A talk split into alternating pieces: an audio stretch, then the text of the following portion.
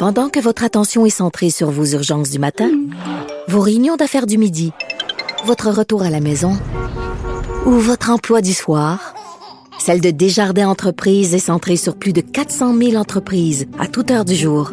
Grâce à notre connaissance des secteurs d'activité et à notre accompagnement spécialisé, nous aidons les entrepreneurs à relever chaque défi pour qu'ils puissent rester centrés sur ce qui compte, le développement de leur entreprise. Quelle école de pensée devrait être adoptée par le gouvernement pour ralentir la propagation du, de la COVID-19? J'en parle tout de suite avec Gaston Dessert, médecin épidémiologiste rattaché à l'Institut national de santé publique du Québec. Monsieur Dessert, bonjour.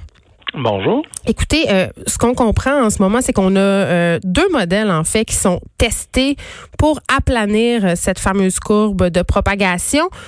Pouvez-vous nous expliquer euh, de quoi il s'agit quand on parle de cette courbe si importante à aplanir en ce moment? Bon, en fait, je pense que vous faites référence à un article qui a été publié hier, dans lequel on, ce sont des modélisateurs mathématiques qui ont essayé de dire comment va euh, se, je dirais, se dérouler l'épidémie mm. euh, selon deux approches. Une qui essaye de réduire la transmission le plus possible, l'approche qui a été prise en Chine, en Corée, euh, dans, à, Taïwan et dans les pays là, qui ont effectivement réussi à réduire considérablement l'ampleur de l'épidémie. Ou une autre approche qui est de dire, écoutez, actuellement, on a une population qui est totalement vulnérable à la à l'infection et donc, euh, ce qu'on pourrait essayer de faire, c'est laisser euh, les gens qui sont à plus faible risque, les enfants, euh, attraper l'infection. Ils vont développer une immunité et cette immunité-là va aider à protéger le reste de la population. Il y a beaucoup de gens qui pensent comme ça en ce moment au Québec, même à l'heure actuelle, qui disent, Monsieur Dessert, ben moi, le plus tôt je le pogne, le plus tôt j'attrape la COVID-19, le mieux c'est parce que je vais me développer des anticorps. Ouais, écoutez, je pense que euh, tout ça est vrai dans la mesure où, euh, évidemment, si on avait une maladie qui était bénigne la plupart du temps. Oui, comme euh, la varicelle mettons. Euh, ouais, ou, même l'influenza euh, saisonnière, elle est beaucoup moins dommageable que la COVID-19. Hmm. Hein? Alors, je pense que euh, on sous-estime le, je dirais, ce qu'on appelle, nous, la virulence, qui est la capacité à, à provoquer une maladie sévère. Mais on nous a hein, beaucoup vendu l'idée que c'était juste une grippette, là. Ben, euh, je pense que l'idée là, c'est pas une grippette. Euh, juste pour vous faire euh, une, je dirais une comparaison, on a, quand on regarde les gens on parle pas des personnes âgées, là, mais des 18 à 60 ans, à 59 ans. Oui, qui se sentent un peu pas trop touchés par rapport aux complications, justement. Là. Ben, écoutez, chez les 18 à 59 ans, quand on regarde la COVID-19, on va avoir à peu près 15% des gens malades qui vont avoir besoin d'aller à l'hôpital. C'est énorme. Oui, oui. C'est beaucoup euh, plus que la grippe. C'est presque 50 fois plus que la grippe. Hmm. Hein, c'est pas rien, là. C'est vraiment beaucoup, beaucoup plus que la grippe. Donc, je pense que on sous-estime. C'est vrai que la, COVID-19 peut être une maladie qui donne des symptômes légers, voulant hmm. dire quelque chose qui ne demande pas l'hospitalisation chez 80 à 90% de la population. C'est c'est heureux que ça soit ça, mais cette proportion de 10 à 15% qui ont besoin d'être hospitalisés, c'est considérable. Donc, il ne faut pas euh, considérer que, euh, bon, attraper la COVID-19, c'est sans, conséquence. Euh, pour le 10 à 15% qui a besoin d'être hospitalisé, c'est loin d'être sans conséquence. Donc, je pense que euh, quand vous me parliez de ces deux approches-là, évidemment, c'est des approches qui sont discutées de façon théorique, là. Hmm. Et euh, c'est c'est clairement l'approche de dire on va laisser, j'allais dire, brûler l'infection chez les, les, personnes qui sont à moins haut risque pour protéger le reste de la population.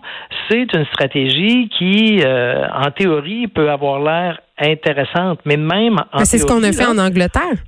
Non, c'est pas ce qu'ils ont fait en Angleterre. Je pense que c'est une des théories qui, euh, qui, a été mise sur la table pour discussion, mais euh, je pense que quand on regarde la stratégie adoptée par l'Angleterre, je pense qu'ils sont en train de réviser leur ben, approche. mais au départ, ils étaient plus dans cette idée de laisser sortir les gens pour développer l'immunité en fait, je peux pas vous dire quelle était l'intention du gouvernement britannique parce que je, je, suis pas en Grande-Bretagne, je connais pas exactement les discussions qui ont eu lieu, mais clairement, euh, c'est une stratégie qui est extrêmement dangereuse.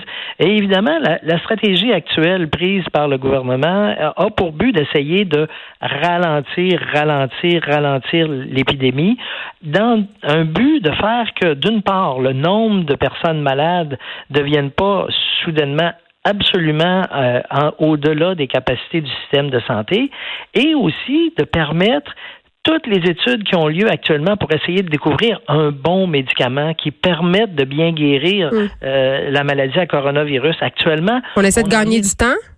Exactement, mais on gagne pas du temps juste pour l'immunité, on gagne du temps aussi, puis je vous dirais presque principalement pour mm. trouver un bon traitement. Parce que ça, dès qu'on va avoir un bon traitement, on va être tellement plus en voiture pour s'occuper des malades. Donc, je pense que le vaccin, ça, c'est, j'allais dire, c'est l'outil qui nous permettrait d'améliorer l'immunité de la population rapidement, mais on n'aura pas de vaccin dans trois mois, dans six mois. D'ici à ce temps-là, si on découvre un bon traitement, ça, ça va aider tous les malades qui euh, pourraient devenir euh, avec euh, des conséquences très sévères. Puis ça va prendre combien de temps avant qu'on ait accès à un vaccin? Il y a des gens qui parlent qu'on commence à tester, à isoler en tout cas des parties du virus en Chine, mais on, on parle de 12 mois, de 18 mois. Ben, je vous dirais, euh, bon, vous avez lu les nouvelles comme moi, euh, il disait qu'il commençait à tester à Seattle euh, un, vaccin. Il y a des dizaines d'équipes qui essayent de développer différents produits. On ne sait pas lequel va être le plus efficace. On ne sait pas lesquels. Vous savez, quand on, on, développe un premier produit, on va le tester chez les animaux pour voir est-ce que chez les animaux ça a l'air d'amener une protection. Mm. Si ça n'amène pas de protection chez les animaux, ben, évidemment, euh, la probabilité que ça, amène une protection chez les humains, mm. elle, n'est pas forte. Mais si on, on, amène une protection chez les animaux, ben on pourrait avoir des surprises qu'effectivement, ça n'amène pas de protection chez les humains. Donc, toutes ces phases-là, il faut les faire pour réussir à voir euh, qu'est-ce qui euh, qu'est-ce qui fonctionne, qu'est-ce qui fonctionne pas. Et ça demande du temps.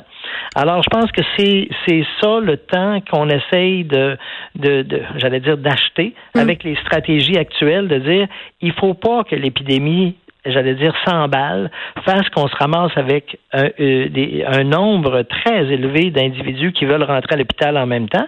Et, donc, c'est pour ça que les mesures actuelles euh, visent à, à, réduire le plus possible la transmission. Donc, la stratégie de la suppression, celle qu'on adopte en ce moment en demandant aux gens de rester chez eux, en fermant des établissements scolaires, c'est celle qui serait la plus efficace pour l'aplanir, euh, cette courbe-là. Ben, en fait, euh, quand, quand il parle de la suppression, euh, évidemment, euh, c'est quand on dit supprimer, on voudrait dire ne plus en avoir. Est-ce qu'on va être capable de supprimer le, coronavirus au Canada? C'est une, c'est un bras de fer extrêmement incertain. Je pense que clairement les mesures en place réduisent la transmission. Ça, l'expérience qui a été vécue en Chine, en Corée, elles, elles sont très probantes qu'on réussit on peut réussir à, réduire la transmission significativement. Euh, l'effet de ces mesures-là va devenir palpable, mais ça prend un certain nombre de jours avant qu'on puisse voir l'effet. Il faut que les gens les suivent, les mesures aussi il faut que les gens les suivent. Euh, les suivent. Est-ce que euh, le suivi actuel est euh, à 100% Je pense qu'il y a personne qui s'illusionne là-dessus. Par contre, il y a quand même clairement une réduction là, des, des mouvements dans la mm. population. Je pense que les gens écoutent pour la plupart les recommandations qui leur sont faites. Et donc, à cet égard-là, on peut s'attendre à ce que effectivement ça réduise beaucoup la transmission et qu'on voit le nombre de cas euh, en fait, le nombre de cas qu'on va détecter euh, dans les prochains jours sont des cas pour lesquels souvent l'infection s'est faite avant même l'annonce des mesures. Hmm. Alors ces cas-là, ils sont en incubation actuellement. On peut pas les prévenir avec les mesures actuelles.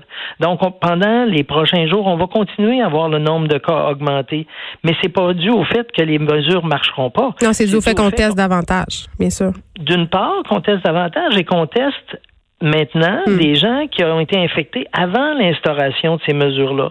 Et donc, ce qu'on découvre, c'est ce qui existait avant l'instauration des mesures et l'impact des mesures, ben, on, on, un peu partout, là, on voit ça. Euh, quand on trouve quelqu'un qui est malade, euh, on teste, on le dit, ah, vous êtes malade aujourd'hui. Quand est-ce que vous avez commencé vos symptômes? Ben, la personne a commencé ses symptômes 5, 7, 10 jours avant. Donc là, euh, c'est sûr que ce délai-là entre l'identification du cas et le début de ses symptômes, euh, c'est évidemment un délai qui va se refléter dans ce qu'on va mesurer euh, dans les prochains jours, qui va refléter donc ce qui s'est passé avant l'annonce des mesures. Très bien. Gaston Dessert, médecin épidémiologiste rattaché à l'Institut national de santé publique du Québec. Il faudra s'attendre à un pic, si on veut, de personnes euh, positives au test de la COVID-19 pour voir les choses se stabiliser davantage par la suite si on maintient les mesures euh, qui sont mises de l'avant par nos gouvernements. Merci beaucoup de nous avoir parlé. Ça m'a fait plaisir. Bonne journée. Les effrontés.